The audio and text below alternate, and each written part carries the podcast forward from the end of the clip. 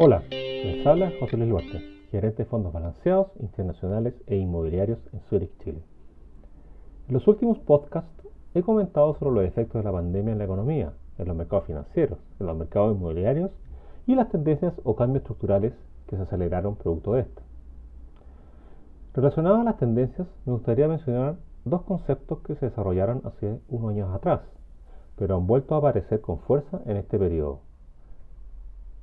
Estos conceptos son el desarrollo sostenible y economía circular. Pero, ¿qué se entiende por desarrollo sostenible? La definición más citada es aquella que dice que el desarrollo sostenible es aquel que permite satisfacer las necesidades actuales de los seres humanos sin comprometer la capacidad de las generaciones futuras para satisfacer sus propias necesidades. Es un proceso de cambio en el que la explotación de los recursos, la dirección de las inversiones, la orientación del desarrollo tecnológico y el cambio institucional están en armonía y mejoran el potencial actual y futuro para satisfacer las necesidades y aspiraciones humanas. Con respecto a la economía circular, se puede señalar que se aleja de lo que hoy se conoce como una economía lineal, que es la predominante en estos momentos, y que consiste en extraer, utilizar y desechar.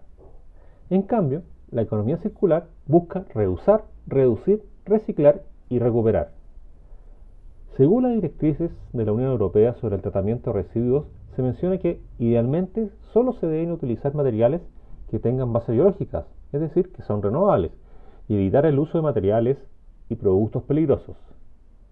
Si el material no es renovable, el ciclo de vida del producto final debe cerrarse a través de un periodo de uso más largo y mediante el aumento de la tasa de reciclaje de cada material ya sea en el mismo ciclo de producción o uno externo.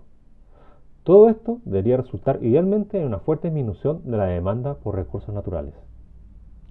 Ahora la pregunta que surge es, ¿cómo se relacionan estos conceptos con las inversiones? Bueno, la respuesta es mucho. La relación es casi uno a uno porque el desafío que se genera es identificar aquellos sectores o negocios que emergen en base a estos conceptos e invertir en las empresas que son capaces y exitosas en adaptarse a las innovaciones para cumplir los requisitos que exigen el desarrollo sostenible y la economía circular. Es un hecho que los inversionistas y el mercado premiarán a esas empresas que cumplan con los estándares de sostenibilidad, generándose oportunidades de inversión.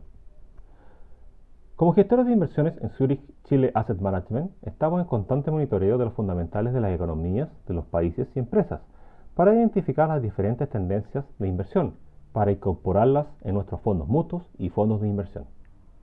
Muchas gracias.